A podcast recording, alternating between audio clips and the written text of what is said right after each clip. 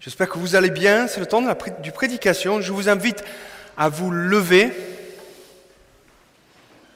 C'est bien. Vous pouvez faire la même chose à la maison, pour ceux qui nous regardent. Vous prenez votre index et vous le mettez dans votre nombril. Et vous répétez après moi, je ne suis pas le nombril du monde. Vous pouvez vous asseoir. C'est un petit dédicace à Robert Baxter qui nous a fait ça il y a quelques semaines lors de notre rencontre et j'ai trouvé que c'était très approprié pour le message que j'avais envie de vous apporter ce matin. Le texte de référence, c'est Matthieu 22, versets 34 à 40. Les pharisiens apprirent qu'il y avait réduit au silence les Sadduciens. Ils se ressemblèrent l'un et l'un d'eux, excusez-moi, un spécialiste de la loi, lui posa cette question pour le mettre à l'épreuve. Maître, quel est le grand commandement de la loi? Il lui répondit, Tu aimeras le Seigneur ton Dieu de tout ton cœur, de toute ton âme et de toute ton intelligence. C'est là le grand commandement, le premier. Un second, cependant, lui est semblable. Tu aimeras ton prochain comme toi-même. C'est de ces deux commandements uch, dépendent toute la loi et les prophètes. On va faire un petit tour dans ce verset. J'ai l'impression qu'il y a du son un peu partout. On va donner un peu de contexte d'abord pour commencer. Nous sommes dans la vie de Jésus, donc c'est bien sûr à Jésus qu'on lui pose cette question. Il est en plein débat politique. Depuis plusieurs chapitres, on ne sait pas combien de temps, mais il y a des questions qui sont posées à, Jésus. Il essaie de, de, répondre. Il est à Jérusalem et c'est certainement vers la fin de son ministère terrestre. Jésus, ce qu'il est en train de faire avec ses réponses à ces questions, il est en train de poser un cadre pour ses disciples et aussi pour nous, pour la suite. C'est pas pour rien que nous avons ces écrits. Donc le débat se passe entre les pharisiens et les sadducéens. Qui sont ces bonhommes? Alors les sadducéens étaient les prêtres de Jérusalem. C'est plutôt les, aristocrates. Ils croient dans la loi écrite seule. Il y avait un corps suprême à Jérusalem qui s'appelait le Sanhédrin. Et ces Sadducéens, ils, avaient la majorité des chaises du pouvoir dans ce corps suprême. Ils cherchaient à garder un peu la paix à Rome, pour les raisons d'argent et de confort principalement. Et ils essaient de garder une certaine distance avec le peuple vis-à-vis -vis leur stature dans le monde politique. Les pharisiens étaient des scribes ou des spécialistes de la loi plutôt des laïcs. Ils étaient des hommes de fer de classe moyenne. Ils occupaient une minorité des chaises dans le corps suprême à Jérusalem, mais par contre, ils étaient aimés par le peuple. Comme il y avait ce lien beaucoup plus proche du peuple, ils avaient du pouvoir. Et on peut même dire qu'ils avaient presque plus de pouvoir dans le corps suprême, justement parce que le peuple était derrière eux. Et comme vous pouvez imaginer, dans ces deux classes, euh, ces deux rôles, ils ne s'aimaient pas trop. Ce n'était pas le grand amour entre les deux. Par contre, il y a une vieille expression qui date du 19e siècle qui dit L'ennemi de mon ennemi est mon ami. L'ennemi de mon ennemi est mon ami. C'est-à-dire que les deux ils étaient d'accord pour être contre Jésus. Et c'est là où on peut se mettre dans ce contexte. Ils voulaient vraiment le piéger en lui posant plein de questions que nous avons vues dans les chapitres précédents, et notamment cette question sur la loi. Et là, je pense que vous êtes plusieurs entre, entre nous ici présents qui peuvent s'associer à Jésus à ce moment-là. Vous avez déjà été dans cette situation où quelqu'un vous pose une question et vous savez très bien que c'est une question très chargée. J'ai dit, qu'est-ce que tu en penses de... Sachant que il veut pas vraiment savoir ce que tu en penses. Il veut juste savoir si tu es pour ou contre eux. Ce moment, vous avez tous eu ce moment, que vous dites, il y a anguille sous roche, je ne suis pas à l'aise là. Je vais aller tout doucement pour savoir qu'est-ce qui se passe. Donc il pose la question sur la loi. Donc la loi pour des juifs était 613 commandements qui s'étaient tirés de la loi du Torah, les premiers cinq livres de notre Bible. Et dans ces, ces commandements, il y avait les plus importants et les moins importants. Et là, il lui pose une question parce qu'ils ont envie de le piéger pour savoir comment il va faire. La question s'est posée, Maître, quel est le grand commandement de la loi? On sent l'ironie dans la question aussi. Maître, il y a quand même un petit euh, ton d'ironie. Jésus il va répondre. Un des versets peut-être le plus connu de la parole. Tu aimeras le Seigneur ton Dieu de tout ton cœur, de toute ton âme et de toute ton intelligence. je me suis dit, c'est un verset qu'on lit, on entend assez souvent, mais je voulais le déballer un peu. On va chercher quelques, les mots qui sont importants là-dedans et on voit qu'est-ce que nous, on peut en sortir pour aujourd'hui en tant que chrétien en 2020, ou non chrétien même. Ça commence au début. Le Seigneur, ton Dieu. Le mot Seigneur, pour nous aujourd'hui, a une certaine connotation. Mais ça veut dire maître. Le Seigneur veut dire maître. Nous, quand on dit maître, on a, selon notre arrière-plan, selon ce qu'on peut penser, on peut penser même à l'esclavage, à quelqu'un de maître, quelqu'un de, méchant. Mais c'était une question de respect. En utilisant ce terme, Jésus, il rappelle, quand il répond, il rappelle leur appartenance à Dieu. Parce que quand on appelle quelqu'un maître, ça veut dire qu'on lui appartient. Il rappelle leur appartenance à Dieu.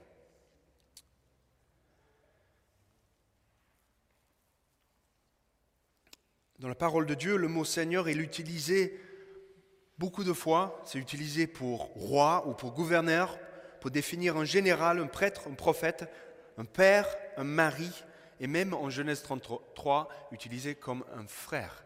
Donc le mot maître est vraiment utilisé pour quelqu'un de proximité qui nous aime et qui est là pour nous, un maître. Ton Dieu, ton Dieu, il rappelle, quand Jésus répond, une suprématie.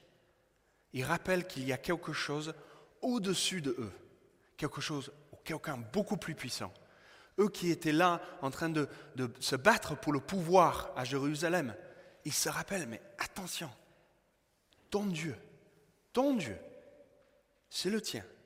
Il y a une question de, suprématie. Et quand on parle de ton Dieu, selon notre arrière-plan, certains peut-être pensent à un bonhomme euh, blanc avec les cheveux longs, une barbe blanche au ciel, assis sur un nuage avec une grande éclair dans la main en train d'attendre qu'on fasse la première erreur et ton Dieu. Quel est ton Dieu? Quelle est l'image que vous avez de ton Dieu? Mais c'est Dieu, quand Jésus y parle, ton Dieu, il rappelle à ces, à ces personnes que c'est le Dieu qui les a créés, le Dieu créateur. C'est le Dieu qui les a sauvés, qui les a sortis de l'esclavage, qui les a guidés à travers le désert. C'est ce Dieu-là, un Dieu plein d'amour qui ne les a jamais abandonnés. Même si eux, ils l'ont abandonné, lui, il était toujours là. Et ça rappelle, il met en contexte pour se dire, oh les gars, c'est pas une question de débat politique là. Ton maître est ton Dieu. Et là, il va dire le premier mot, tu vas, tu l'aimes, tu vas l'aimer. Le mot en français, amour, on l'utilise pour tous les différents types d'amour. En grec, dans la parole, dans le grec, il y en a beaucoup d'utilisations qui ont des mots différents qui veulent dire les différents types d'amour. Dans la parole, on en trouve trois, voire quatre principalement. Agapao, agapé. Philéo, storgé et eros. Je m'excuse pour ma prononciation, je n'ai pas fait grec. Agapao, l'amour de Dieu, un amour inconditionnel qui attend rien en retour. Après, philéo, c'est un amour d'amitié, de fraternité. C'est le mot qui va être utilisé quand on parle de David et Jonathan. Dans l'Ancien Testament, le livre de Samuel, il y a une relation entre David et Jonathan, et c'est cet amour-là, c'est un amour de frère. Il y a Storgé qui est une expression de protection, un amour de protection, de parent envers un enfant, un amour parental. Et Eros, l'amour romantique, physique et sexuel qu'on peut trouver dans le verset quand Adam a connu Ève. C'est cet amour-là qu'on en fait référence. Donc Jésus, quand il parle d'aimer ton Dieu, c'est pas comme un ami. Bien sûr, c'est pas dans une manière physique, et c'est pas dans un amour non plus de, protection. Ça veut dire que tu vas, tu dois aimer ton Dieu de manière inconditionnelle. Cet amour que Dieu il a fait manifester pour nous, nous devons avoir la même chose en retour. pas mal ça. Cet amour inconditionnel d'un Dieu qui nous a créés, qui nous a aimés. Nous, avons, nous devrions avoir à son retour, à notre retour, la même amour pour lui. Mais pratiquement, comment ça marche? Comment on aime Dieu? Jésus y parle et il explique avec la suite.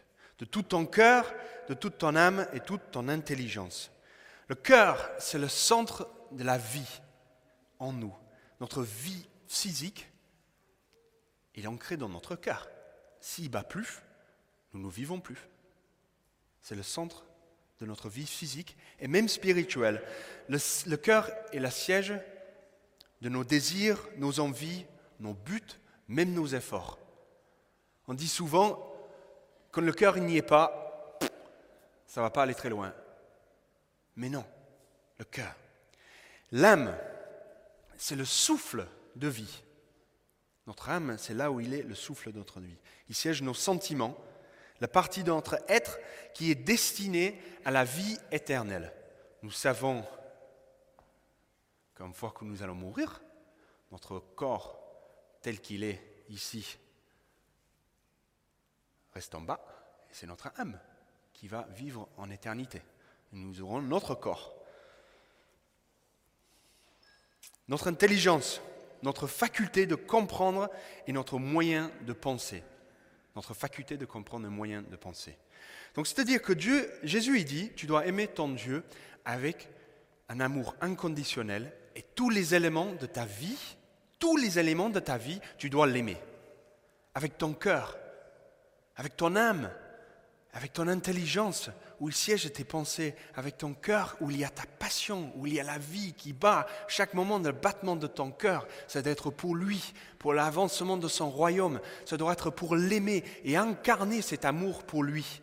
Voilà ce qu'il faut faire. Et comme j'ai lu en verset d'introduction à ce temps de, de célébration ce matin, Psaume 42, comme une biche qui soupire sur le lit du torrent, ainsi je soupire après toi, ô Dieu. Voilà, voilà ce qu'il faut, comment il faut aimer Dieu. Cette soif, cette passion, cette envie de l'aimer parce qu'il nous a aimés. Là, il y a dans le verset que Jésus il a, dit, la réponse excuse-moi, de Jésus, tu aimeras le Seigneur ton Dieu de tout ton cœur, de toute ton âme et de toute ton intelligence. C'est là le grand commandement, le premier. Quand il y a une répétition dans la parole de Dieu, c'est pour souligner quelque chose.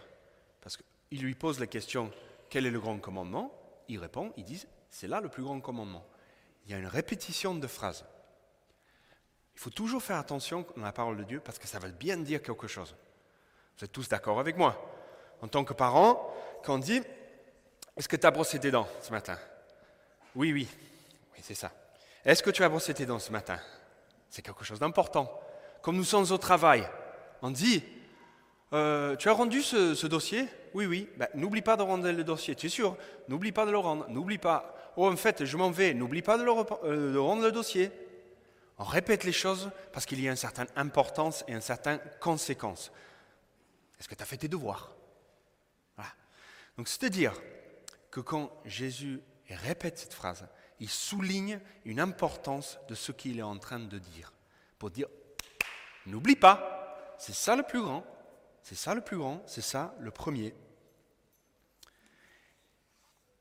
Et s'il dit c'est le premier, ça veut dire forcément que il y a un deuxième.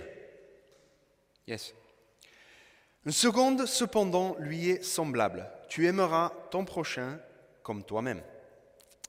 Là, j'ai fait un peu la même chose. Je me suis dit, je regardais un peu ces différents mots pour relever un peu le, texte et voir toutes les, différentes couleurs qui sont dans ce verset. Et j'ai cherché le mot semblable.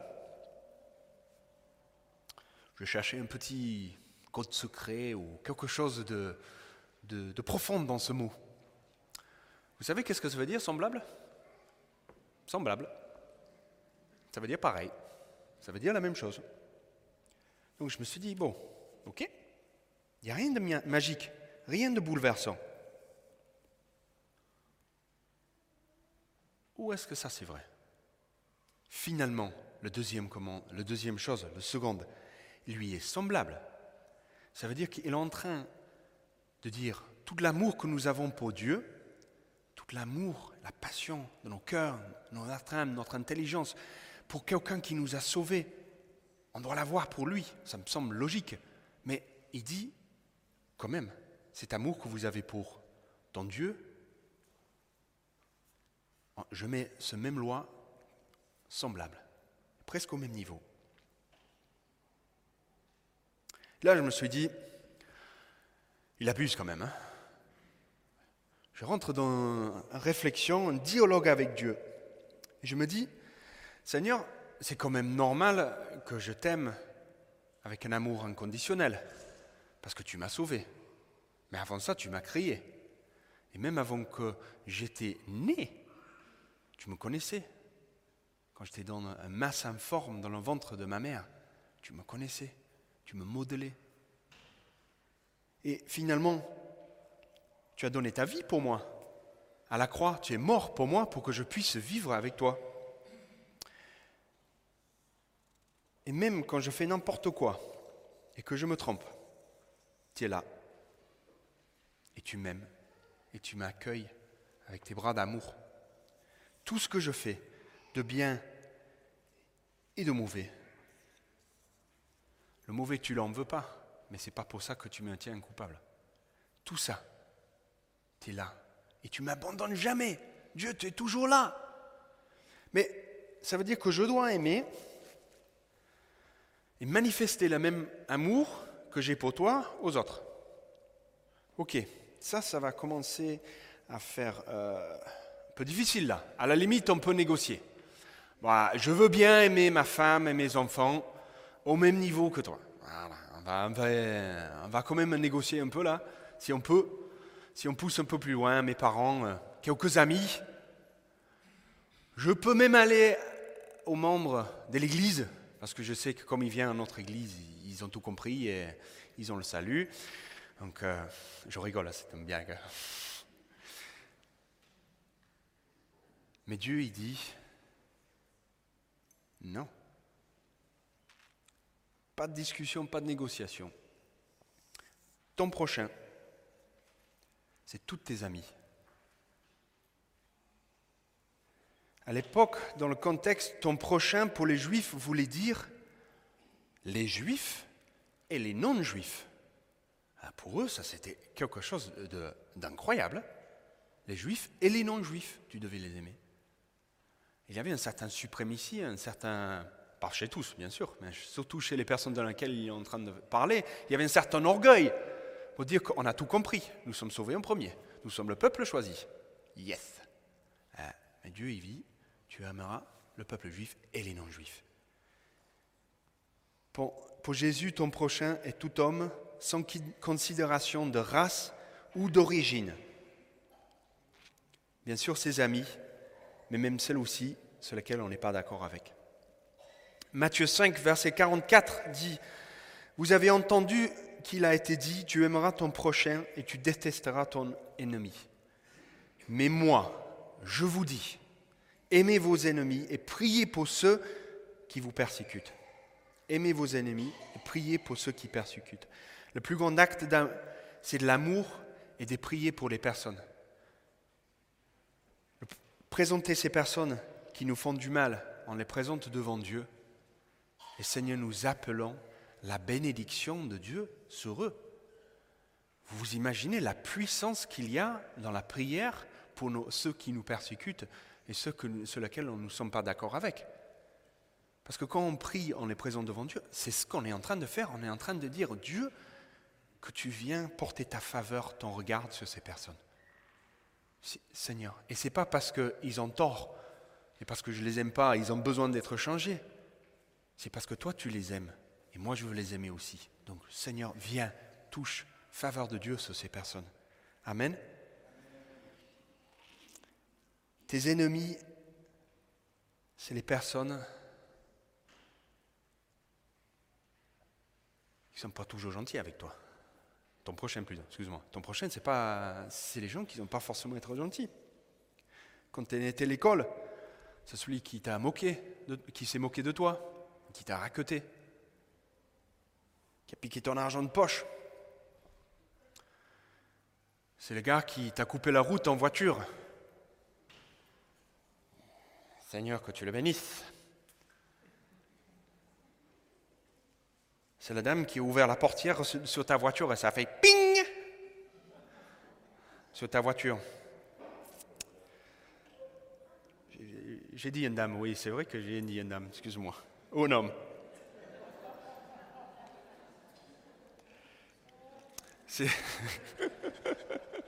C'est ton collègue de travail qui te joue un mauvais tour pour prendre une place au-dessus de toi. C'est les personnes que vous connaissez qui rapportent les mensonges et les calomnies sur toi. Toutes ces personnes, et je suis convaincu que vous avez des visages qui apparaissent dans votre tête. Il faut aimer et prier pour ces personnes. Car la suite de Matthieu 5, verset 48, si vous faites cela, vous serez donc parfait comme votre Père céleste est parfait. Nous devons chercher la sanctification à la perfection. Je reviens un peu sur cette question d'amour pour son prochain, comme j'ai expliqué les quatre différents types d'amour. Cet amour inconditionnel, cet amour fraternel, la possibilité d'un amour parental et un amour physique. Dieu, ne te dit pas, il faut aimer ton prochain comme un ami, il dit que tu dois l'aimer comme lui, il nous a aimés. C'est dur. C'est lourd, ce parole. Pas dans le sens que ça, nous porte la poisse, mais ça porte une profondeur dans notre foi.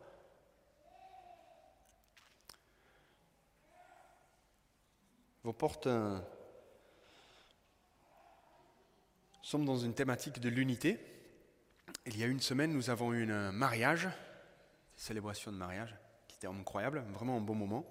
J'ai fait une petite parenthèse pour vous dire que vous savez que le mariage, c'est le seul moment quand ces quatre amours sont présents.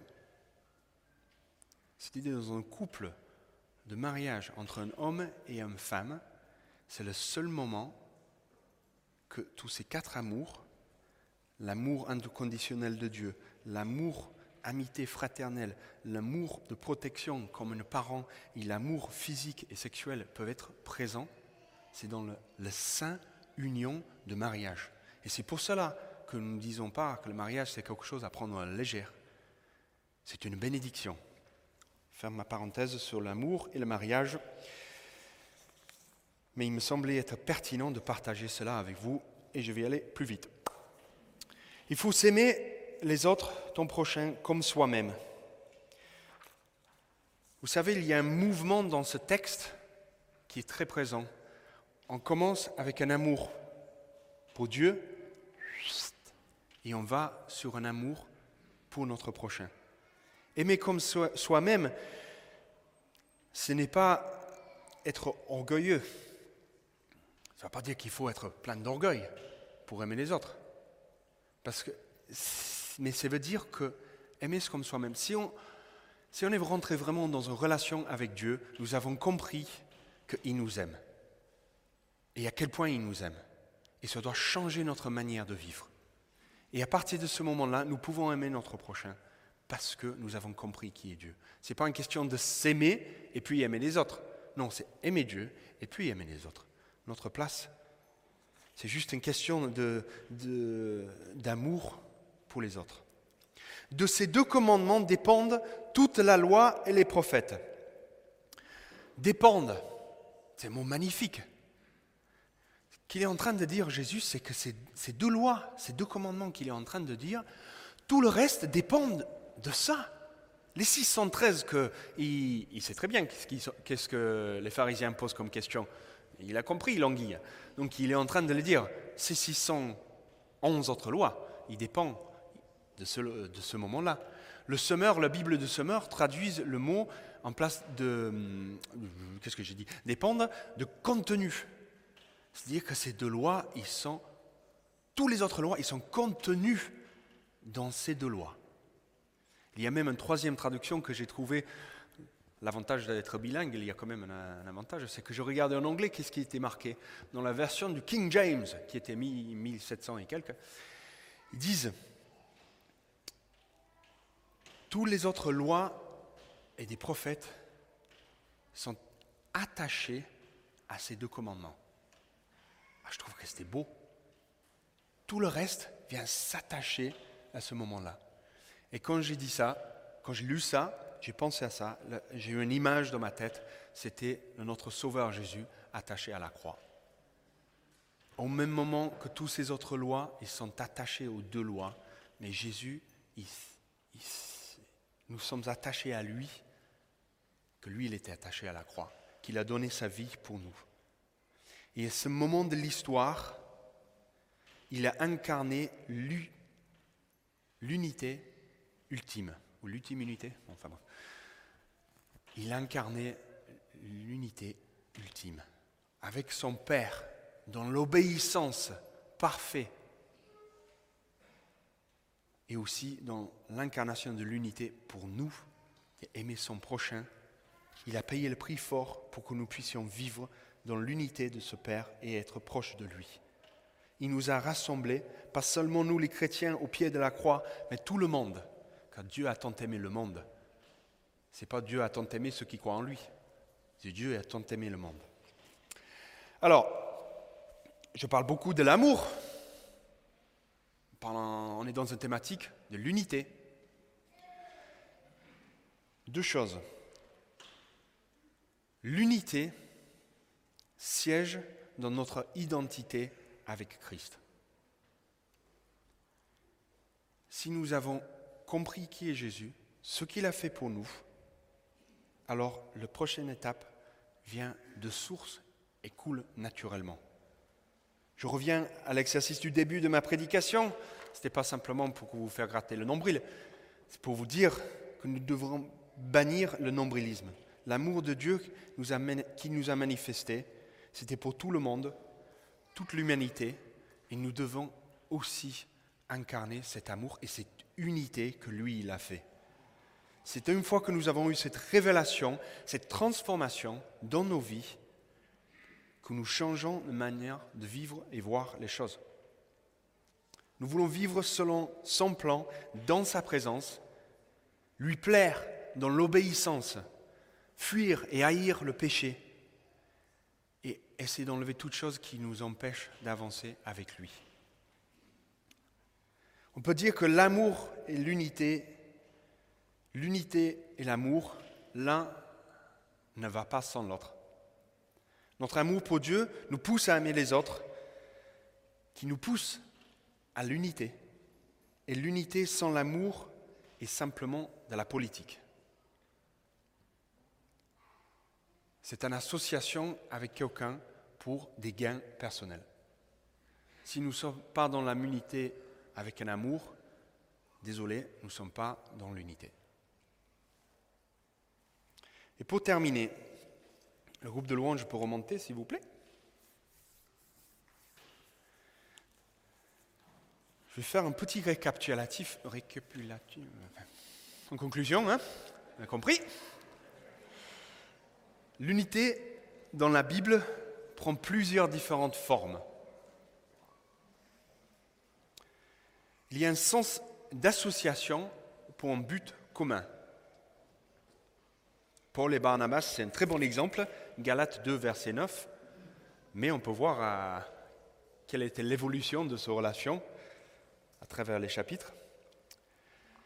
L'unité biblique, c'est une participation au soutien des saints, Romains 15, verset 26. Ça veut dire que l'unité biblique, c'est, selon Timothée, d'agir. Je peux D'agir en tout avec le plus grande bonté, d'être généreux et prêt à partager avec autrui, qui s'amasse ainsi un bon et solide trésor, trésor, trésor excuse-moi, pour l'avenir, afin d'obtenir la vie véritable. Dans le sens de la Bible, l'unité, c'est être prêt à aider son prochain. L'unité biblique, c'est aussi participer au repas du Seigneur. Ce moment, ce que nous avons fait, qui été magistralement introduit par Sébastien, ce partage du repas du Seigneur, c'est là où nous vivons l'unité. L'unité biblique, c'est aussi la communion fraternelle. Et là, la communion fraternelle, c'est l'expression, à mon sens, d'une réalité de notre communion avec Dieu, avec Jésus.